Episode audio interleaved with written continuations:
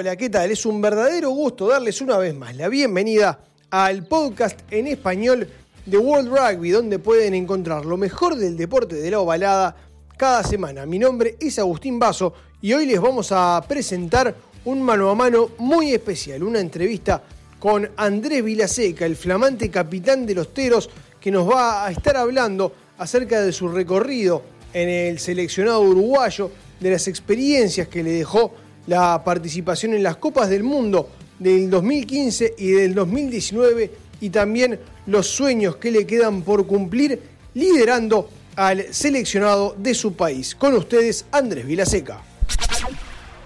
Bueno, muy bien, ahora es turno de recibir a Andrés Vilaseca, con quien vamos a estar charlando en este nuevo ciclo de capitanes. ¿Cómo andas, Andrés? ¿Todo bien? ¿Qué tal, aguja? ¿Todo bien? ¿Todo tranquilo? Bien, muy bien. Bueno, primero que nada vamos a, empezar por las sensaciones eh, en este nuevo rol que te toca desempeñar dentro de la selección. Hace muchos años que estás vinculado al combinado uruguayo, pero ahora, eh, hace unos poquitos días, se anunció oficialmente que eh, ha sido designado como nuevo capitán. ¿Qué significa esto para vos? Bueno, bien, primero muy contento, con, mucha felicidad por el, nombramiento y nada, con mucha expectativa mucha responsabilidad, obviamente, porque Uruguay tiene desafíos muy exigentes por delante, son cada vez más exigentes y, ser un poco el que líder del barco, junto con otros que son pertenecen al grupo de líderes, eh, mucha responsabilidad porque ya te digo, el, objetivo está clarísimo que es clasificar al siguiente mundial, el 2023, y ya estamos trabajando para eso, así que nada, con mucha expectativa y mucha responsabilidad sobre todo. ¿Te identificás como, como un líder, digamos, eh, nato? Porque hay gente que lo tiene, digamos, como parte de su personalidad. ¿Vos te asumís como, como un líder, digamos, por personalidad o es algo que fuiste construyendo a lo largo de los años dentro del grupo de selección? No, creo que lo fui, lo fui desarrollando. No, no, es más, en juveniles nunca me tocó ser capitán, eh, ni en mi club, ni en los Teritos. Eh, y nada, desde el 2016 que asumió el mono, que entré al grupo de líderes de los Teros y, y si bien en algún momento me ha tocado suplantar a, a Garrafa y a Ale Nieto, que eran los capitanes del proceso anterior, eh, nada, ahora ya, ya me toca ser el capitán y, nunca lo pensé, no, no, no, no era algo que tenía en mente ser capitán. Eh, no, lo esperaba hace unos años, quizás ahora más de grande sí, pero nada, creo que lo fui construyendo, me fui haciendo líder. Eh, y nada, creo que por mi personalidad, que, tengo disciplina, soy responsable, eh, tengo una forma de comunicar que creo que está buena. Y, bueno, por ahí va la cosa, pero nada, creo que lo fui haciendo de a poco, el tema del liderazgo.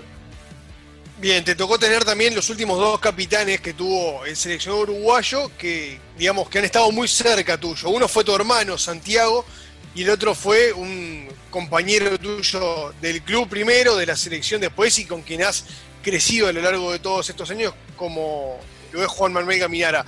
¿Qué has aprendido de ellos? ¿Qué tomás, digamos, de ellos como, como líderes de grupo, como capitanes, que, eh, digamos, hoy vos lo puedas aplicar en esa, en esa función. Sí, como decís, eh, son dos personas que, bueno, que conozco mucho, mi hermano obviamente, eh, que he compartido toda mi vida al lado de él, y por suerte hemos tenido muchas experiencias rugbyísticas juntos, el Mundial del 2015, por ejemplo, que él le tocó ser el capitán, y bueno, y después con Garrafa, sí, más del, club y después, por suerte, al lado de él dentro de la selección. Eh, cada uno tiene su forma de ser cuando, cuando capitanea. Este, yo soy muy parecido a lo que fue mi hermano. Somos personas muy tranquilas, eh, somos más de la tranquilidad y de llevar serenidad al equipo que, que al revés, que nerviosismo. No digo que Garrafa no, todo lo contrario, eh, pero cada uno tiene su forma de ser. Obviamente Garrafa tiene un vive tan al 100% el deporte y lo tiene, lo tiene a flor de piel permanentemente, es muy temperamental, es muy sentimental, eso me encanta, me encanta porque contagia. Y ojalá eh, yo pueda tener algo de eso, pero al mismo tiempo, como te digo, creo que llevar tranquilidad a un equipo, cuando el líder del equipo está tranquilo y, tranquilo con las cosas que se hacen, con las que se han hecho y con las que se van a hacer, eso también contagia y, le da cierta tranquilidad al equipo a la hora de, desarrollar su juego en un partido, ¿no? No has tenido demasiadas experiencias a lo largo de tu carrera como capitán, pero sí eh, ya te ha tocado en alguna oportunidad llevar ese, ese privilegio, no solamente eh, en la selección uruguaya en la etapa previa a la Copa del Mundo, sino incluso te, te tocó hacerlo en un partido de mundial, fue contra Australia en la última Copa del Mundo. ¿Cómo te sentiste en aquel momento desempeñando ese rol? Nada más ni nada menos que en, un, en el torneo de, más eh, alto prestigio. Sí, tuvo, fue una experiencia espectacular. Ahí en ese momento, bueno, Garrafa y Ale no estaban, no estaban este, de, titulares, entonces me tocó a mí sustituirlos. Y, y lo tomé con mucha felicidad, o sea, creo que fue puro disfrute, puro disfrute, eh, cero presión. A ver, ser capitán de tu selección en un mundial debe ser, eh, debe ser de las cosas más lindas que a uno le puede tocar. Y, cuando lo supe, cuando, cuando me dijeron que iba a ser el capitán para ese partido, este, nada, fue, fue 100% disfrute, felicidad, obviamente mucha responsabilidad, pero sobre todo felicidad y cero presión. Eh, me dijeron que, sea como, que sea como soy habitualmente, que no cambie nada. Este, creo que esa es la base de todo, ¿no? que uno no, no, no, no cambie su forma de ser por ser capitán. Si a uno lo eligen capitán, debe ser por su forma de ser dentro de la cancha y fuera de la cancha, así que este, lo llevé adelante con total naturalidad en estos primeros días como, como capitán del seleccionado, eh, ¿cómo, ha sido ese rol que habitualmente es tarea del capitán y del grupo de líderes, de esa relación, digamos, ese nexo entre el grupo de jugadores y el staff técnico, un staff que obviamente eh, vos y todos tus compañeros ya conocen desde hace varios años? Bien, la verdad que es impecable. Eh, estar en los teros, que somos un grupo espectacular, que no hay fisuras, los egos se dejan de lado, somos todos iguales, hay muy buena relación con los técnicos. Entonces el trabajo es fácil, es fácil y además, como decía, tenemos un grupo de líderes de 7, 8 personas que, que, llevamos adelante esto, no es solamente yo. Eh, tengo la verdad que estoy, estoy muy bien acompañado por ellos y, nos tratamos de ocuparnos de todos los temas y de que haya un buen ambiente de entrenamiento, eh, que haya una comunicación clara entre el cuerpo técnico y los jugadores. Yo creo que la idea es que todos este, que estemos en los teros la pasemos bien. Al final del día hay que disfrutar y me parece que eso es lo que los líderes tratamos de hacer día a día de hecho, una vez por semana nos juntamos, nos reunimos para ver cómo estamos, qué cosas mejorar, qué cosas este, hay que hacer o qué no hacer. Y, lo importante es que los chicos jóvenes, que ahora hay muchos chicos jóvenes que se están sumando a los teros, se acoplan bárbaro. Se acoplan bárbaro y, como te digo, es muy fácil de llevar eh, por el grupo espectacular que hay. Eh, hablabas también hoy en el comienzo de que la vara está alta y evidentemente así lo es para, la selección uruguaya, pero ¿cuál es, digamos, tu objetivo como, como capitán del seleccionado? ¿A dónde te gustaría eh, llevar a, Uruguay? Obviamente siempre buscando superarse a, uno mismo y buscando superar lo que venían haciendo las, camadas anteriores. Mirá, lo, primero que se me ocurre es eh, seguir formando el grupo este que ya está formado, pero creo que podemos ser aún más unidos y, fortalecer mucho más el grupo. Me encantaría que, los jugadores que estén en el charrúa entrenando se sientan cómodos, felices. Eh, o sea, me parece muy importante la parte humana y, que después eso se traslade a la cancha. Eh, creo que va de la mano. Y obviamente el primer objetivo a ver, el o sea, sueño, sueño con que el proceso termine en Francia 2023. Eso lo estoy soñando, espero que se dé, hay que trabajar durísimo para, llegar a eso.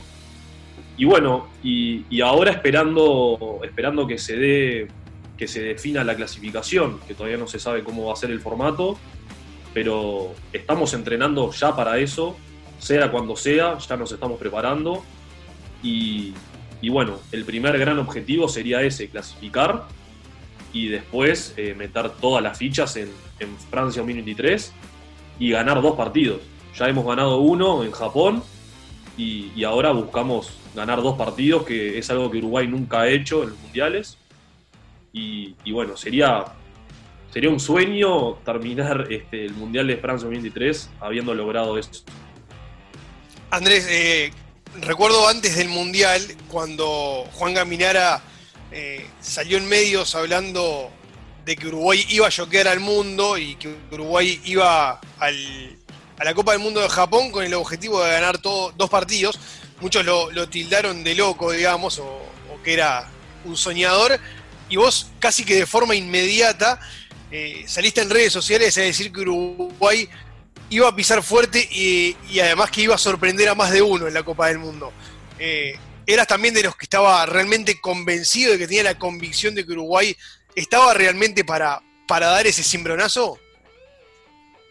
Sí, eh, mirá, la, locura esa nos la contagió el Mono Meneses, es el, es el principal responsable de esa locura. Y, y, nada, y el cuento en realidad es que eh, en, en, 2019, cuando jugamos la Nations acá en Uruguay, que salimos campeones por tercera vez, pero habíamos perdido con Namibia. Este, no salimos campeones invictos y me acuerdo que perdimos con Namibia en la última jugada. Y a la semana siguiente de haber salido campeones jugamos contra España un test match en el Charrúa que perdimos, que fue la verdad una derrota durísima de digerir porque, porque no la esperábamos y porque sentíamos que estábamos mucho mejor. Y, y me acuerdo que habíamos salido campeones por tercera vez de la Nations y estábamos con un bajón encima de haber perdido con España. Que, que nada, eh, en un momento estaba en casa en el sillón y pensando sobre la derrota y, largué ese tweet, ese famoso tweet que, bueno, que después se reposteó cuando le ganamos a Fiji.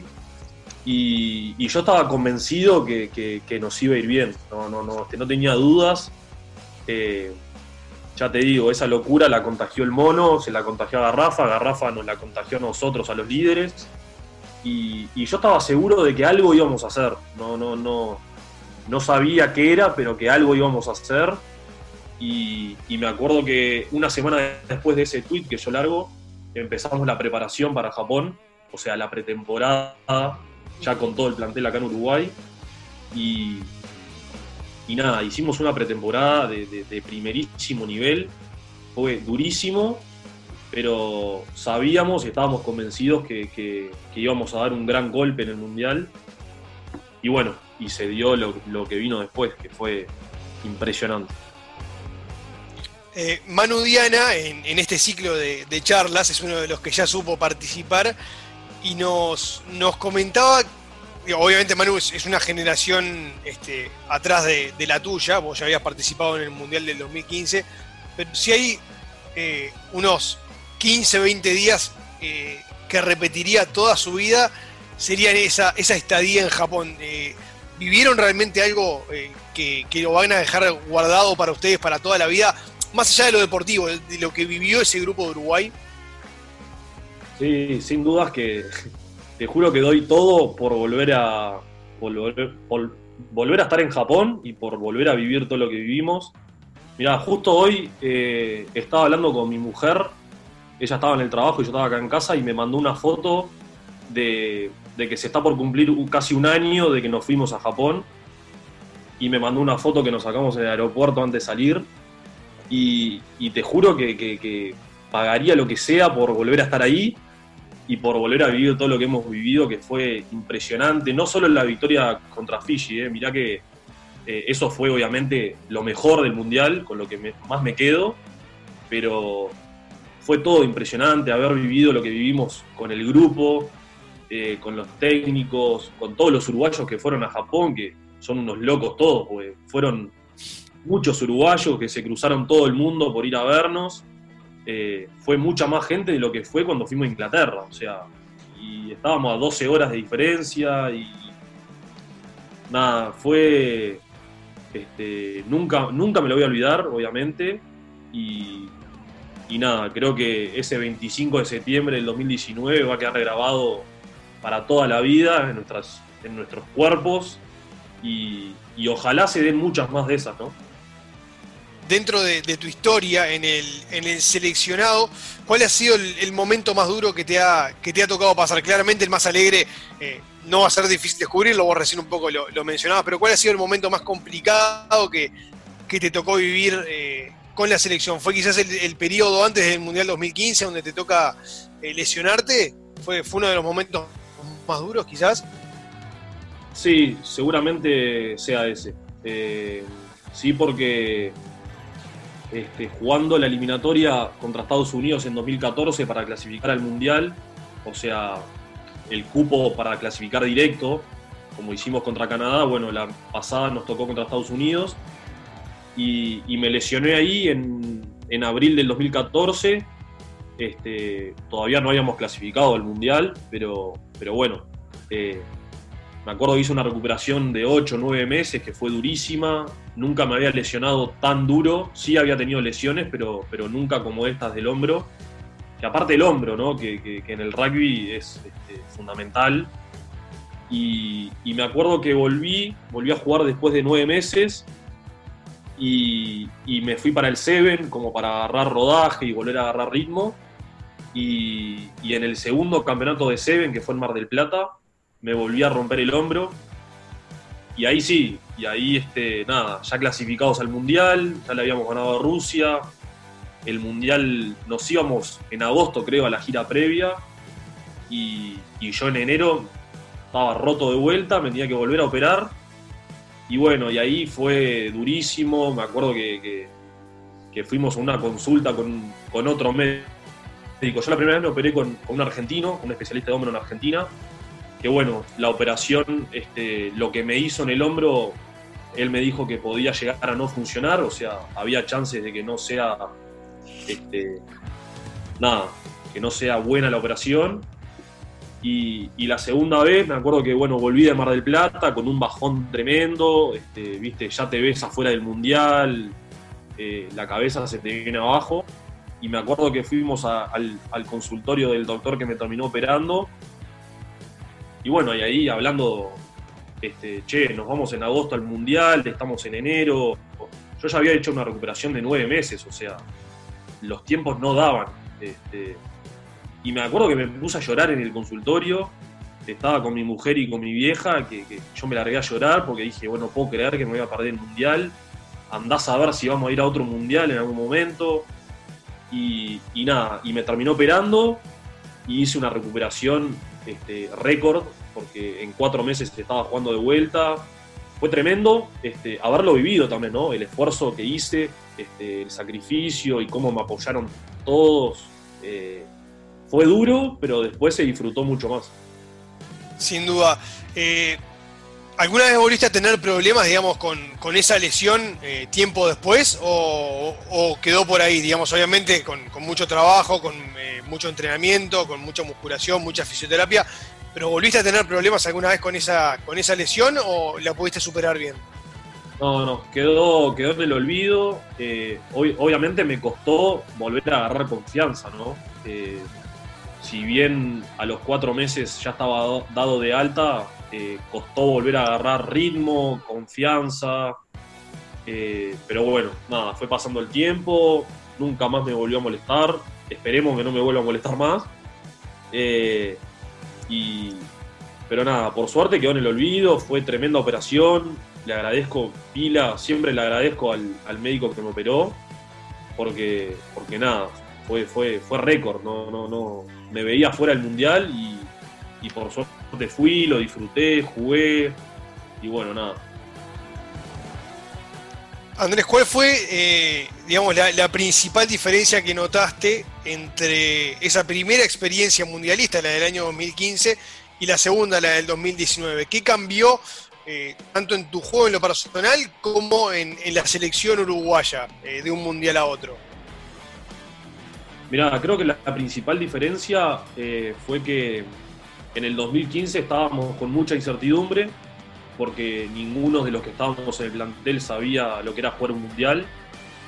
Eh, obviamente con muchísima expectativa, ¿no? De, qué es un mundial. Eh, bueno, jugamos contra países que, eran potencias, que eran candidatas a ganar la Copa del Mundo, y teníamos mucha incertidumbre. Si bien estábamos confiados en el, trabajo que habíamos hecho, eh, con mucha incertidumbre, pero y nada, y después el 2019 ya había un grupo, un grupo grande de jugadores que había vivido lo del 2015, entonces ya con otra cabeza, con otra madurez, eh, ya sabiendo un poco lo que nos íbamos a enfrentar, y creo que estuvo bueno eso, porque no sé si hubiese sido lo mismo el Mundial 2019 sin haber pasado por lo que fue el 2015. Fue un aprendizaje para todos y, creo que fue importante haberlo vivido, haberlo sufrido lo del 2015 en cuanto a, resultados, a nivel, este, si bien estábamos preparados y tuvimos buenas actuaciones, eh, sabíamos que no estábamos cerca de, de esos países. De hecho, jugamos con Fiji en ese mundial y me acuerdo que perdimos por 30 puntos y cuatro años después, en el mismo, mismo mundial, mismo, este, misma importancia de competencia. En el mismo contexto. Exactamente, el mismo contexto, este, le terminamos ganando cuatro años después a Fiji, que, era, que era impensado. Entonces, eh, nada, creo que fue muy bueno haber vivido lo del 2015 para después encarar el 2019 con otra, con otra madurez. Andrés, te hago la última. Eh, ¿Cuál considerás que ha sido eh, tu mejor partido con la selección uruguaya? El primero que se me viene a la cabeza es el de, el de Canadá, cuando clasificamos al Mundial, pero no solo por, este, por, los, por los dos tries que me tocó hacer, que, que, en verdad fue un, fue un, trabajo de todo el equipo, es la verdad, y, es, estoy hablando sin cassette, o sea, fue, fue un esfuerzo de todo el equipo enorme, pero fue por todo, por, por lo que fue ese día, me acuerdo, 3 de febrero de 2018, es otra fecha que no me olvido, eh, por todo lo que se vivió, el charrúa estaba lleno de gente, eh, nos acompañaron, el día estaba divino, y la importancia que tenía el partido, ¿no? O sea, estábamos apuntando a clasificar directo a un mundial, que era algo que no se había logrado nunca. Eh, fue otra de las locuras que hicimos, que antes, años atrás, era impensado clasificar directo mundial y, nada, fue el primer objetivo que tuvimos. Y así que por todo, fue por el contexto, por la importancia del partido, por los tries obviamente, porque el equipo jugó bien, porque ganamos la serie este, cómodos contra Canadá, eh, le ganamos en Vancouver y le ganamos en Charrúa, o sea, fue, fue todo redondo, y, pero sobre todo por lo que significaba ese partido para nosotros. Y hasta aquí llegamos con un nuevo episodio del podcast en español de World Rugby. Mi nombre es Agustín Basso y los invitamos a seguir todas las novedades del deporte de la ovalada a través de las plataformas digitales de World Rugby, tanto en la web como en Instagram, Facebook, Twitter y YouTube. Y por supuesto nos pueden acompañar tanto en iTunes como en Spotify en The World Rugby Podcast. Nos reencontramos la próxima semana.